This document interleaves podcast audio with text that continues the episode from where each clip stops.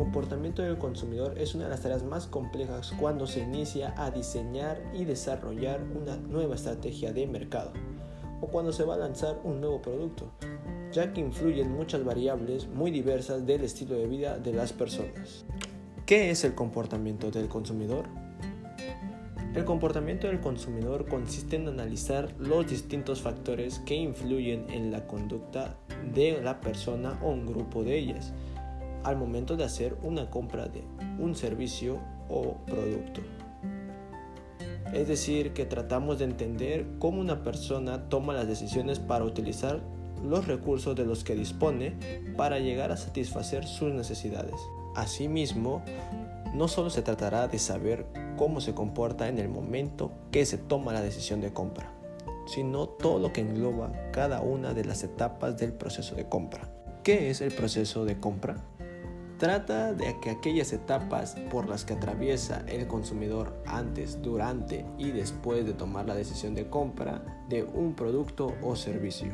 Dicho proceso se da cuenta de que el consumidor tiene una necesidad y la analiza. Se informa sobre la mejor manera de solventarla, valora las alternativas que tiene disponibles y toma una decisión de compra final realizando una evaluación de su experiencia de compra. Y esto se le conoce como el proceso de decisión de compra. En el proceso de compra encontramos cinco etapas diferenciadas que nos van a ayudar a entender cómo es que el consumidor piensa para dar el paso a la compra.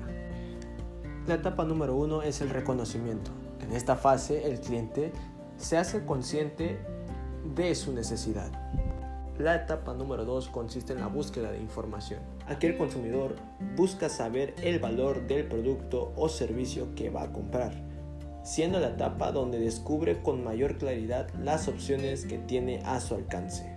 Entendemos que el cliente muestra un interés activo en recabar datos específicos en torno a su situación. Etapa número 3. Evaluación de la información y alternativas. El consumidor evalúa todas las alternativas que tiene a su alcance de productos y marcas con base en diferencias y criterios y escala de atributos que tengan la posibilidad de brindarle el beneficio que está buscando. Eso nos da a entender que el cliente se está informando para tener herramientas para llegar al final de su proceso de compra.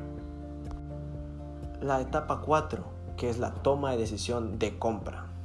Ese es el momento en el que el cliente se encuentra listo para comprar y decide dónde comprar el producto o servicio y realizar la acción. Por lo que la experiencia de compra que brindemos será clave para lograr que sea lo más fácil y que finalmente inviertan su dinero en el producto o servicio. Y por último, la etapa número 5, evaluación post compra. Es aquí donde el cliente reflexionará sobre la compra y evaluará si está satisfecho con ella, si realmente ha cubierto la necesidad que tenía, si ha sido buena inversión, si ha cumplido con sus expectativas o si podría recomendarla a amigos y familiares. Por ello es importante tener una estrategia postventa definida que nos ayude a garantizar una experiencia de compra satisfactoria y con ello aumentar la probabilidad de que vuelvan a nuestra marca en un futuro próximo.